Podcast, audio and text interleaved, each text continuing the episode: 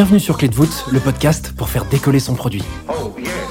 Qui dit produit dit product management. Et j'ai découvert ces dernières années que la majorité des product managers ne voient pas leur métier comme un métier. Pour eux, c'est aussi une passion qui pousse à essayer autrement, une culture où l'entraide passe par le partage et les retours d'expérience.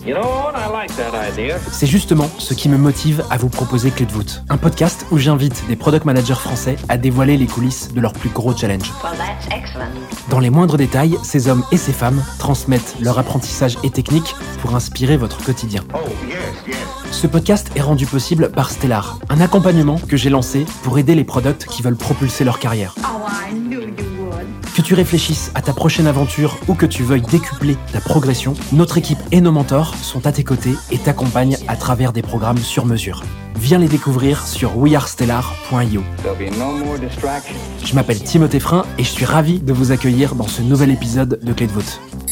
Aujourd'hui, j'ai le plaisir d'accueillir Alexandre Mathieu sur Clé de voûte. Alexandre découvre le produit chez Veid à San Francisco avant de rejoindre Ubisoft puis Doctolib où il devient senior PM. Il intègre ensuite Matera en tant que lead PM avant d'en devenir head of product. Alexandre vient sur Clé de voûte nous partager sa méthode pour résoudre un problème produit via une méthode en 5 étapes. Je te laisse quelques secondes pour te préparer et je te souhaite une bonne écoute. Salut Alexandre, comment tu vas? Très bien, merci Timothée, je suis ravi d'être là. Et ben moi aussi, je suis ravi de t'accueillir. Alexandre, tu es Head of Product dans une boîte qu'on appelle Matera. Est-ce que tu peux nous dire ce que c'est? Alors Matera, en deux mots, c'est euh, une solution SaaS qui permet aux copropriétaires de gérer leur copro, mais sans passer par un syndic, donc de la gérer eux-mêmes. Alors là, je pense qu'on va refaire une petite initiation aux euh, copropriétés, aux syndics, etc. Tout le monde n'est peut-être pas habitué à ça. Est-ce que tu peux nous expliquer un petit peu ce que c'est euh, qu'un syndic, par exemple, de copropriété? Alors un syndic, ça va être un tiers qui est censé être un tiers de confiance, ce qui est très important, qui va aider les copropriétaires à gérer leur copro. Euh, donc euh, la copropriété, c'est euh, pour les Parisiens, je pense qu'on est majorité à, savoir ce que c'est. Pour les gens qui sont pas à Paris, c'est peut-être un poil plus rare, mais encore, c'est bah, typiquement des gens qui habitent dans un immeuble et qui sont bah, plusieurs propriétaires au sein d'une même entité. et donc du coup, voilà, c'est une copropriété. Le syndic, ça va donc aider les copropriétaires à gérer les sujets du quotidien, que ce soit les assemblées générales qui sont une fois par an, voire plus, euh, la comptabilité, euh, des gestions de travaux, etc. Donc euh, vraiment tous les sujets pour que la copropriété se passe bien dans la durée. En quoi Matera apporte de la valeur vis-à-vis d'une situation classique que beaucoup vivent sans utiliser cette solution? La majorité effectivement des copropriétaires passent par un syndic professionnel, un syndic pro. un syndic pro, c'est des coûts. Euh, parce que bah, c'est un intermédiaire. C'est un intermédiaire qui est parfois pas toujours de confiance parce que bah, il peut y avoir des conflits d'intérêts. Typiquement, s'il a euh, des, des deals avec des entreprises avec qui il va faire des travaux, etc., il va nécessairement aller chercher le devis le moins cher pour la copropriété. Et bah, c'est un tiers, donc euh, il n'y a pas nécessairement toute la visibilité et la transparence qu'il faut. Et donc du coup, en passant par Matera, bah, on désintermédie tout ça. Donc ça fait que c'est les copropriétaires qui ont la vision sur le compte de la copropriété, qui peuvent choisir le meilleur devis euh, pour bah, refaire ta façade ou pour euh, refaire euh, la toiture de la copro. Et ça permet aussi d'avoir bah, de plus en plus d'échanges aussi dans la copropriété pour bah, mieux vivre ensemble et également de, manière un peu plus pécuniaire que ton appart et ta copropriété se passe bien dans le temps et prennent de la valeur. C'est super clair. Merci beaucoup pour tous ces détails. Tu viens nous parler aujourd'hui sur Clé de voûte d'un challenge produit forcément lié à Matera. Est-ce que tu peux nous faire directement rentrer dans le vif du sujet en nous expliquant de quoi il s'agit? Alors, ce que je viens présenter, c'est euh, tout d'abord un framework qu'on utilise beaucoup euh, pour adresser euh, nos différents problèmes et les différentes problématiques produits, qui nous sert vraiment à structurer notre approche, notre pensée, que ce soit sur des sujets assez high level ou des sujets beaucoup plus terre à terre, vraiment au niveau des équipes. Et évidemment, on va pas rester dans le théorique, on va rester dans, on va, on va illustrer tout ça avec un sujet qui est très cher à notre cœur, qui est comment on fait pour rendre la gestion des finances de la copropriété le plus simple possible, parce que c'est un des énormes pains de nos utilisateurs quand tu passes d'un syndic pro qui gère toute la compta à un syndic collaboratif où bah, c'est le conseil syndical qui va le gérer, évidemment, nous, c'est une de nos énormes USP là-dessus de, justement épauler le conseil syndical pour, euh, pour, que, pour rendre ça le plus simple possible. Cette méthodologie que tu veux évoquer sur le podcast et que tu vas nous illustrer dans le détail, tu t'en sers à quel moment exactement? C'est ça la, beauté de ce, ce, framework et de cette méthode, c'est que euh, c'est vraiment un guide de pensée. Tu peux t'en servir à, à, peu près tous les niveaux. Donc, on s'en est servi au moment du lancement euh, de notre orga actuel en Impact Team, de dire bon bah voilà telle équipe a tel KPI et donc du coup bah comment on fait pour euh, structurer un peu l'approche de, cette, de, de ce KPI là. Tu peux t'en servir au moment d'un lancement euh, d'un projet où bah, intrinsèquement tu descends dans ton KPI, tu identifies qu'il y a ce, un sous-jacent et donc du coup bah tu vas idem appliquer appliquer à partir du moment où tu as identifié qu'il y a un pain et c'est ça surtout qu'on va voir aujourd'hui. tu peux t'en servir, ça c'est très intéressant en étude de cas quand tu passes des entretiens ça marche très très bien aussi ça. Euh, ça te permet d'éviter de partir dans tous les sens. Donc c'est vraiment un guide, une béquille de la pensée. Évidemment, euh, ça remplace pas, ça remplace pas le fait de, réfléchir vraiment. Et c'est juste, ça te donne des, des espèces d'étapes pour vraiment y passer au fur et à mesure et avoir une approche structurée de ton problème. Pour illustrer cette méthode, quel problème produit tu vas concrètement nous détailler aujourd'hui? Alors du coup, on va, comme je disais tout à l'heure, on va discuter de la gestion des, des factures. Comment on a identifié ce, ce problème? Euh, On est en impact team, donc on a une team qui est euh, totalement euh, concentré sur euh, la gestion de notre churn, qui est un peu supérieur à notre euh, à notre target. donc du coup, bah, on a comment on a identifié ce, ce problème? On l'a identifié en partant des, des raisons de churn qu'on a grâce à des interviews de nos utilisateurs qui qui, qui du coup. Là-dessus, on a creusé un peu avec des surveys, avec du Kali sur bah, là à ce moment-là nos utilisateurs pour comprendre exactement pourquoi les gens euh, partent de chez Matera. Le pourquoi, c'est euh, de manière très schématique, ça leur prend euh, plus de temps qu'auparavant. Logique, ils passent d'une situation où ils faisaient rien à une situation bah, où ils font des choses. Et qu'est-ce qui leur prend du temps? C'est la gestion de leurs finances et plus particulièrement la gestion de leurs factures. Et donc c'est vraiment ce problème-là qu'on va aller aborder, qu'on va aller aborder aujourd'hui. Ça, tu le vois, le fait que ce soit les finances le problème principal, tu le vois en faisant ces entretiens quali, c'est ça? Ouais, on a fait entretien quali plus euh, survey sur la base de nos utilisateurs euh, et c'est euh, hyper intéressant parce que c'est vraiment euh, c'est la gestion des finances et des factures particulièrement qui ressort très loin devant les autres catégories qu'on avait identifiées. Donc assez assez no-brainer no-brainer là-dessus, ce qui a été du coup assez assez confortable pour nous. Sur quel échantillon tu fais cette étude quali plus quanti? Alors sur le quanti, on envoie un survey à globalement notre base d'utilisateurs président du conseil syndical. Euh, on n'a pas des utilisateurs qui se connectent euh, tous les jours parce que c'est pas la vocation, euh, la vocation là-dessus. On identifie bah, justement nos PCS, nos, nos, utilisateurs stars, et on va aller leur demander, leur demander là-dessus. pour les interviews, c'est on a une base d'utilisateurs qu'on sait très engagés où on sait qu'on peut aller leur poser des questions et on a la grande chance aussi bah, que la majorité de nos utilisateurs et particulièrement nos, nos PCS, nos présidents de conseils syndicaux, sont très engagés, très attachés à l'égard de Matera et on peut assez facilement aller leur envoyer un mail pour caler une interview euh, dans la semaine, ce qui est euh, encore une fois très agréable. Donc maintenant qu'on a bien compris le problème euh, qu'on va aborder, le problème produit, le fameux problème produit du côté de la gestion financière sur la plateforme, comment est-ce que tu attaques le problème avec la fameuse méthodologie dont tu vas nous parler aujourd'hui? C'est quoi la première étape? Donc du coup, la première étape euh, qu'on va faire, c'est vraiment euh, définir comment ça se passe aujourd'hui, ce qu'on appelle euh, vraiment la situation actuelle. C'est vraiment prendre une photo à l'instant T de comment ça se passe. point hyper important, c'est que il n'y a pas de, de, jugement de valeur, il n'y a pas d'explication ou autre à ce moment-là. Ce moment-là, c'est vraiment la compréhension et euh, une photographie, encore une fois, euh, de, comment ça se passe. Euh, et donc, du coup, bah, pour notre exemple, de bah, comment nos utilisateurs chez Matera gèrent leurs factures au quotidien, parce que ça, c'est un vrai sujet qui, effectivement, les, impacte de, de manière quotidienne. Quand tu dis situation actuelle, c'est quoi? C'est que finalement, tu regardes toutes les données que tu as sur la problématique et tu statues, c'est pas sur un document avec ton équipe. Voilà ce qui se passe. Peu importe le reste, on n'est pas encore au stade du problème ou autre. Voilà vraiment factuellement ce qu'on a aujourd'hui comme problème. C'est ça? Ouais, exactement. Un outil que j'aime beaucoup euh, à cet endroit-là et enfin de, manière générale, mais particulièrement à cet endroit-là, c'est d'avoir un workflow avec de la data dessus qui te permet d'identifier bah, tes chemins principaux, euh, le, cas nominal, un workflow qui est euh, qui est assez large, euh, qui permet d'avoir une vraie vision globale euh, du sujet, mais en identifiant bah, les chemins qui ont le, le plus d'intérêt et qui sont le plus empruntés par par nos utilisateurs. Ce workflow, tu le construis effectivement de avec plusieurs inputs. Tu le construis bah, avec ta data euh, ça, c'est assez évident. Tu le construis avec tes interviews utilisateurs. Et quand je dis interview utilisateur, c'est euh, double. Euh, ils sont doubles. C'est à la fois nos utilisateurs, donc nos, nos présidents de conseils syndicaux, mais c'est également bah, les PM qui ont bossé sur sur le sujet précédemment, parce que bah, on part de quelque chose qui existe.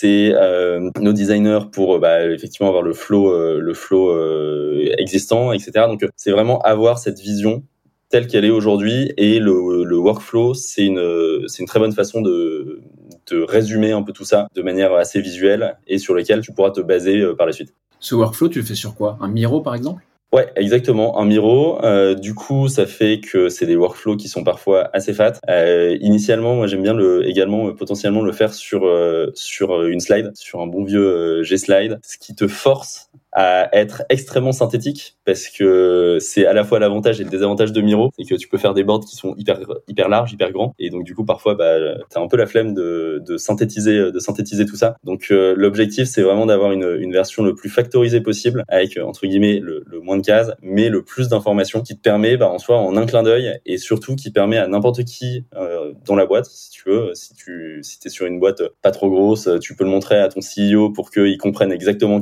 comment ça se passe aujourd'hui et inversement que tu le montres à un, CSM euh, ou, ou, n'importe qui d'autre ou un dev pour bah, qu'ils comprennent aujourd'hui comment ça se passe. Et ce workflow ne porte que sur la gestion financière, pas le reste du parcours de la solution Matera. Ouais, exactement. Là, c'est vraiment l'objectif, c'est de se dire la situation actuelle sur le problème que tu as identifié. Notre problème, c'est la gestion des factures. C'est d'ailleurs la gestion des factures et même pas la gestion financière parce que c'est encore plus large. Et du coup, on a vraiment ce workflow, on a un Miro qui euh, nous présente de manière le plus synthétique possible euh, comment aujourd'hui nos utilisateurs gèrent leurs factures sur Matera. Après cette première étape, qui est donc la situation actuelle, tu vas basculer, j'imagine, à une seconde étape. Est-ce que tu peux nous faire direct rentrer dans le vif en faisant euh, cette transition? Alors la seconde étape, euh, juste après celle-là, juste après la situation actuelle, c'est vraiment l'objectif de poser la vision, parce que on va vraiment essayer de définir un peu le, le end state idéal, là où on veut aller, là où on veut amener nos utilisateurs. On va chercher à atteindre, même si c'est en plusieurs itérations, mais ce qu'on veut chercher à atteindre pour que après bah, le reste du framework ce soit bah, les différentes étapes entre ces deux points. Idéalement sur cet exercice, moi j'aime bien que ça tienne en une phrase et que ce soit compréhensible par euh, quelqu'un de l'extérieur. Euh, c'est euh, un test que je fais euh, que je fais avec des amis sur bah ok ils me demandent t'es en train de bosser sur quoi? Si je peux leur expliquer ça en une phrase et qu'ils comprennent c'est que ça marche et donc du coup bah là typiquement pour la gestion des factures nous la vision qu'on avait posée c'était vraiment l'objectif d'automatiser la gestion des factures pour la rendre simple et centralisée sur Matera. Euh, donc c'est euh, évidemment très large parce que bah, c'est un end state, mais ça va vraiment être notre un peu notre North Star entre guillemets, notre notre boussole sur euh, où on veut aller. Et concrètement, comment tu construis cette vision? C'est des ateliers avec ton équipe, par exemple qui finalement aboutissent à une phrase? Ouais, tu vas avoir euh, deux choses. C'est pas tant avec l'équipe euh, en tant que telle, l'équipe produit. ça va plutôt être nous on est en impact team, donc chaque squad est extrêmement lié avec une équipe business. Donc du coup, ça va plutôt être euh, un atelier effectivement euh, que ce soit d'idéation ou en asynchrone, on, on fait pas mal d'asynchrone, bah, avec justement notre business owner, donc le pendant business ou la Triforce, donc product manager, product designer et, et lead dev. Euh, et donc du coup, on va vraiment essayer de d'établir cette vision. Évidemment, cette vision, elle va, elle risque, enfin tu risques d'itérer dessus aussi au fur et à mesure, bah, avec en passant à travers les, les étapes d'après, tu risques d'itérer un peu, d'itérer un peu là-dessus. Mais évidemment, le premier input euh, là-dessus et ton, ton, point de départ sur cette étape de poser la vision, ça reste bah, une vision produit, donc euh, quelque chose qui euh, te, sort un peu de tes, de, tes tripes, quoi, et évidemment sur lequel tu terres, tu valides et, et tu, tu, prends les, les, inputs des autres, des autres personnes de la Triforce. Avec cette vision, une fois qu'elle est faite, tu vas passer à la troisième étape. Il s'agit de quoi exactement? Alors la troisième étape, là, on va vraiment rentrer dans la partie, euh, c'est quoi les principaux problèmes et euh, les principaux euh, apprentissages. donc là, on rentre, je disais tout à l'heure sur la situation actuelle, absolument pas de jugement, absolument pas d'identification, etc.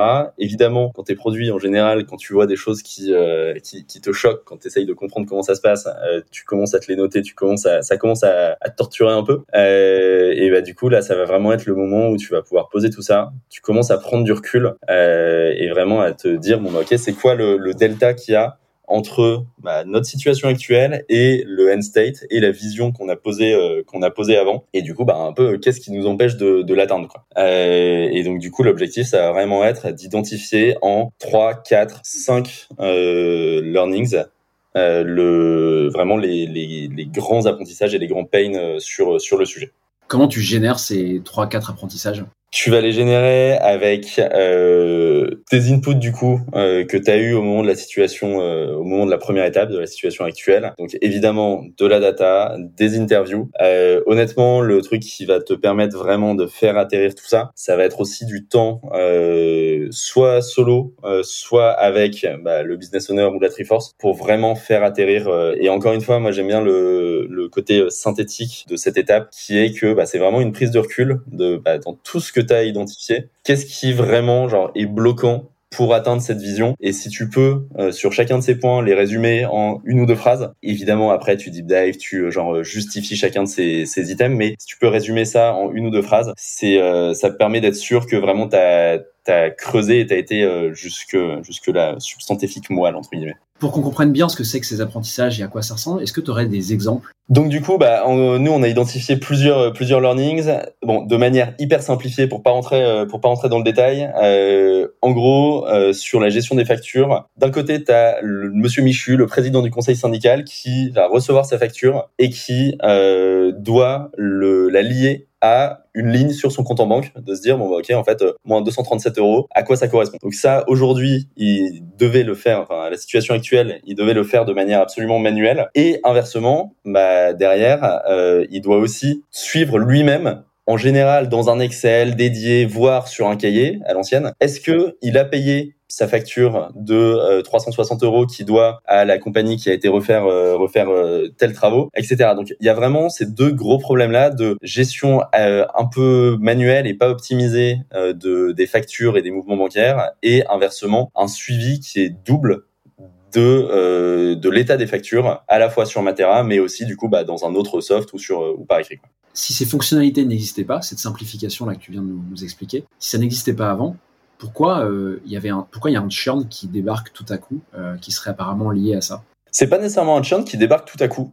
C'est quelque chose vraiment qu'on a identifié comme bah, vecteur potentiel de, enfin vecteur de perte de temps. Euh, et donc du coup en fait on se dit que bah, c'est quelque chose qui va pouvoir nous aider à réduire le churn, mais on se dit pas que ce point-là a créé du churn genre naturellement là-dessus quoi. Merci beaucoup pour ces exemples. Je pense que c'est beaucoup plus clair pour euh, illustrer cette troisième étape. Je pense qu'on peut passer du coup à la quatrième étape. C'est quoi exactement? La quatrième étape, ça va vraiment être là où, euh, bah, si on prend un peu le, côté euh, double diamant dont je parlais au tout début, côté où vraiment on commence à, resserrer. On a déjà un peu commencé avec bah, ce que je disais, la prise de recul et le fait d'être synthétique sur les sur les problèmes, les principaux problèmes et les learnings. Là, on va vraiment basculer dans la convergence pure entre guillemets, avec l'identification des besoins sous-jacent à chacun de ces problèmes. Euh, et donc du coup, bah, à quoi il va falloir qu'on réponde? Donc on commence tranquillement à converger vers euh, les étapes de, de solution, mais cette étape, elle est essentielle parce qu'en fait, c'est vraiment ça qui te permet de faire la bascule entre qu'est-ce qui se passe aujourd'hui et vers quoi on veut tendre. Euh, donc euh, c'est cette étape vraiment euh, qui est parfois faite rapidement, mais qui en fait est vraiment essentielle. Et c'est quelque chose évidemment que tu matures encore une fois au fur et à mesure, mais qui est vraiment le, le point de bascule. Quoi. Donc là, tu prends chacun des apprentissages que tu as émis ou générés dans l'étape précédente et tu raccorde à chacun de ces apprentissages plusieurs besoins, c'est ça? Ouais, exactement. je pense que en plus du podcast, on pourra mettre un petit template un peu euh, vide, euh, vide du, du, framework, mais, mais c'est exactement ça. C'est vraiment l'idée de se dire cette étape très concrètement, elle est sous forme de tableau avec une colonne euh, problème identifié, apprentissage identifié de l'étape précédente et une colonne besoin. Et tu l'as dit, il peut y avoir plusieurs besoins associés associés à un problème, mais ces besoins, ça va vraiment être ceux-là auxquels bah, la solution va devoir répondre. donc c'est vraiment ce point de transition. Est-ce que tu as un exemple typiquement d'apprentissage que tu nous as cité juste avant, auquel on pourrait euh, lier quelques besoins Ouais, bah typiquement euh, le, le, truc le, plus simple entre guillemets entre ces, ces deux apprentissages là, on va on va partir plus sur la partie suivi euh, des factures. Euh, donc euh, jusqu'à présent, nos utilisateurs ils suivaient le paiement de leurs factures euh, ou non dans un Excel, sur un cahier, enfin en tout cas pas sur Matera. Bah, du coup, le besoin c'est évidemment le fait de permettre de suivre les, factures, les factures à venir, les factures reçues, les factures qui sont payées, les factures à payer, etc. directement dans Matera pour avoir une solution centralisée pour gérer ta copro et un évidemment hyper important parce que c'est ça qu'on essaye de, de, tacler sans charge de travail supplémentaire. Donc que ce soit pas quelque chose qu'ils doivent euh, remplir à la mano, etc. On va essayer de le faire de la manière la plus automatisée possible pour eux. J'imagine qu'à cette étape, comme tu as plein d'apprentissages et plusieurs besoins pour chacun des apprentissages, tu arrives avec un peu une liste au Père Noël de besoins. Est-ce qu'il y a un besoin justement de prioriser ces besoins à cette étape précisément?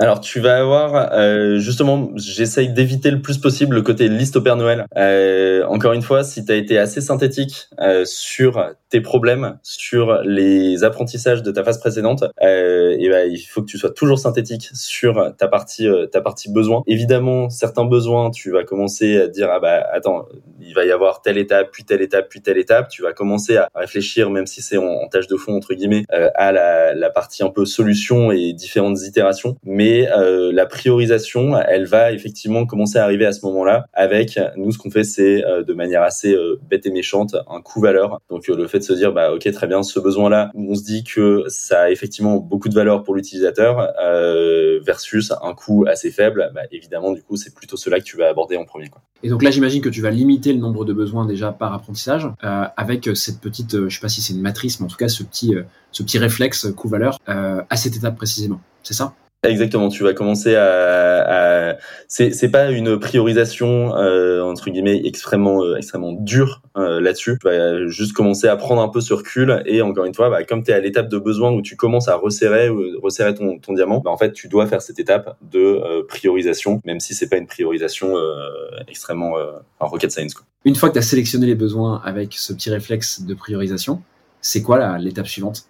Et ben l'étape suivante, euh, du coup là on va vraiment repartir sur la réouverture entre guillemets du, deuxième diamant, le fait de se dire bah ok quelle solution pour répondre à ces besoins? Euh, et évidemment bah, une fois que tu as défini tes solutions, euh, comment tu allotis tout ça pour le faire en itération le plus possible? On va pas partir sur des projets en cycle en V et partir sur du 6 mois de dev, euh, c'est globalement pas ce qu'on aime. Donc tu vraiment une partie la définition de la solution en itération évidemment prévaut pas de d'avoir la solution parfaite euh, parfaite dès le début. Par contre, le seul point c'est que à ce moment-là, on sait à quel besoin on veut répondre. Et encore une fois, à ce, niveau-là, moi, la première version de solution que j'aime beaucoup de la part de mes, euh, de mes produits, c'est surtout la partie euh, workflow. Donc, encore une fois, euh, tu as ton workflow de solution et que tu peux mettre, du coup, bah, hyper facilement en regard de ton premier workflow de ta situation actuelle pour voir, bah, est-ce que tu réponds bien à tes problèmes, à tes gros pains identifiés, euh, que tu as même pu identifier de manière visuelle. Ton workflow, ça te permet aussi de, de faire une transition assez, assez smooth avec, avec les devs parce que bah, c'est un très bon,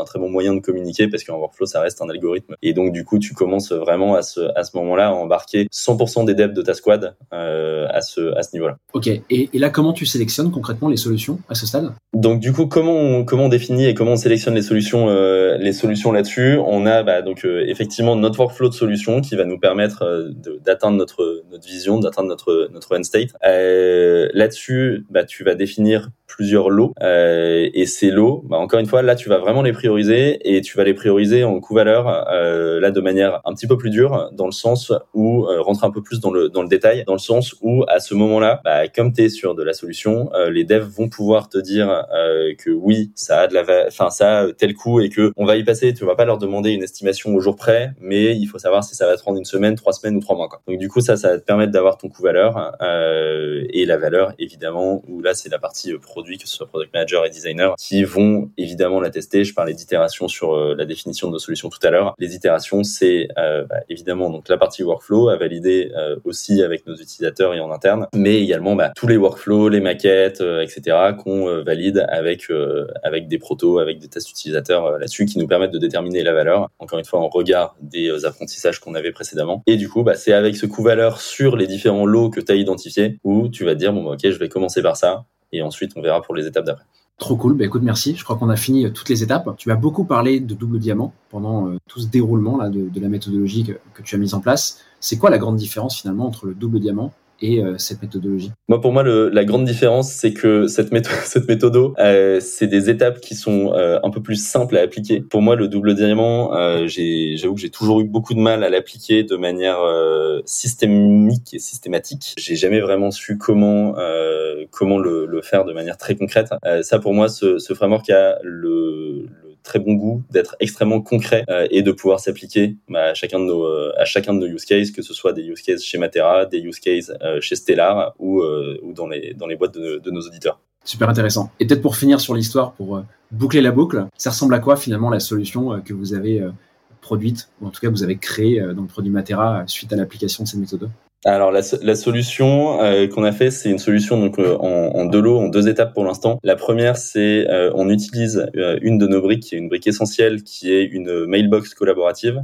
donc du coup, les, copropriétés ont une mailbox au sein de Matera, dans laquelle bah, évidemment ils reçoivent la majorité de leurs factures. Donc grâce à ça, ça nous permet d'identifier la réception des factures. On fait de la reconnaissance sur ces factures pour identifier le montant, pour identifier le fournisseur, etc. Reconnaissance automatique qui nous permet du coup bah, de, de venir euh, nourrir euh, un écran dédié pour savoir bah, est-ce que la facture a déjà été réglée, est-ce que la facture est en cours de règlement, etc.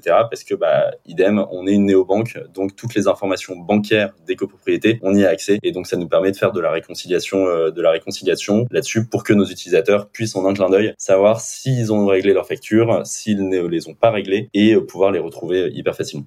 Est-ce que tu as tiré une leçon de ce challenge produit? Ouais, euh, je t'avoue du coup même j'en ai tiré trois. Euh, la, la, première c'est vraiment euh, indispensable d'avoir une approche euh, hyper structurée pour des sujets aussi gros. Euh, c'est un sujet complexe, c'est un sujet qui est cœur pour Matera et donc du coup essentiel d'avoir une approche extrêmement structurée, bah, d'où ce framework aussi. Le deuxième c'est sur des sujets aussi complexes, indispensable d'embarquer les techs le plus tôt possible là-dedans pas nécessairement toute la squad parce que bah, ils ont d'autres choses à faire aussi, mais on en marquait au moins un, euh, au moins un, ça c'est vraiment euh, c'est indispensable. Et euh, la troisième c'est itération, itération, itération. À chacune de ces étapes sur tous les workflows que je mentionnais, que ce soit la situation actuelle, la solution, même les visions, etc. On a les V1, V2, V3, V4 là-dessus. Et donc du coup vraiment itération à toutes les étapes. C'est ça qui permet d'arriver au, au cœur de chaque sujet et d'être le plus synthétique possible. Pour terminer l'épisode, on va attaquer la toute dernière partie du podcast alors, cette dernière partie s'appelle les questions flash. Alors, Alexandre, je vais te rappeler un peu l'objectif. C'est super simple. Je vais te poser plusieurs questions auxquelles tu vas pouvoir répondre le plus rapidement possible. Est-ce que tu es prêt? Ouais. Quels outils utilises-tu au quotidien chez Matera? Euh, Notion qui est la base de tout Matera quasiment, Slack pour toute la communication parce qu'on aime beaucoup la synchrone, euh, Looker pour toute la data et Pitch pour les présentations. Comment est-ce que tu apprends et progresses dans ton quotidien chez Matera Trois points principaux euh, en mettant les mains dedans. Donc euh, même si j'ai plus de squad en direct, euh, j'ai beaucoup de, de, ce qu'on appelle des work together avec les équipes euh, où je rentre dans le détail avec elles, euh, en lisant des ressources, pas mal de, de lectures que ce soit de newsletters et de livres, et en discutant beaucoup avec des gens qui sont pas du produit, et je pense que c'est peut-être ça le, le, plus intéressant aussi pour euh, toujours essayer d'avoir une approche, euh, une approche différente de, de, notre boulot. Quelle est ta ressource préférée? Alors sur le produit, ça a été dur de choisir, mais euh, en choisir une que sans doute peu de gens connaissent, euh, je vais dire une newsletter qui s'appelle Product Lessons, qui est une newsletter américaine très produit mais très business aussi, avec du coup un angle assez différent de tout ce qui se fait euh, dans l'écosystème français et que je trouve hyper intéressante. Et pour finir, quel est le meilleur conseil qu'on t'ait donné? Alors euh, le meilleur conseil qu'on m'ait donné, c'est vraiment de choisir le boss qui va le plus te faire euh, apprendre et progresser. Je pense que c'est particulièrement vrai en début de carrière. Euh, trouver vraiment quelqu'un qui va être qui va être ton mentor, euh, c'est un accélérateur euh, formidable et ton mentor, bah, c'est à la fois côté côté pro et côté et côté humain. Donc ça fait que c'est un accélérateur formidable pour ta carrière et même au niveau perso au quotidien, ça fait du bien d'être avec des gens qui qui sont sympas et qui t'aident à progresser. Trop bien. Merci beaucoup, Alexandre, d'être venu sur le podcast. C'était vraiment cool de pouvoir t'avoir avec moi. Franchement, j'ai passé un super moment, j'ai appris plein de trucs. Et puis, euh, bah, j'espère surtout qu'on aura l'occasion de refaire ça dans un contexte différent, sur un sujet différent. Que sais-je? Euh, Je te souhaite euh, une super fin de journée. Puis, bah, écoute, je te laisse filer. À très vite. Merci beaucoup, Timothée. À bientôt. Voilà, j'espère que cet épisode t'a plu. Oh, yes, yes. Si c'est le cas, tu peux me soutenir de deux façons. Laisser 5 étoiles sur Apple Podcast ou Spotify et un petit commentaire, ou répondre en 3 secondes au petit sondage dans la description de l'épisode pour me dire ce que tu en as pensé. Darling, this trip's an inspiration. Je te remercie vraiment pour tes retours, c'est grâce à toi que j'améliore Clé de pour le rendre utile à ton quotidien. Well, that's excellent. N'oublie pas, si tu réfléchis à ta prochaine aventure ou à décupler ta progression, nous avons l'accompagnement qu'il te faut sur wearestellar.io. Stellar avec deux L et un R. Je te donne rendez-vous la semaine prochaine pour un tout nouvel épisode riche en contenu actionnable. À très vite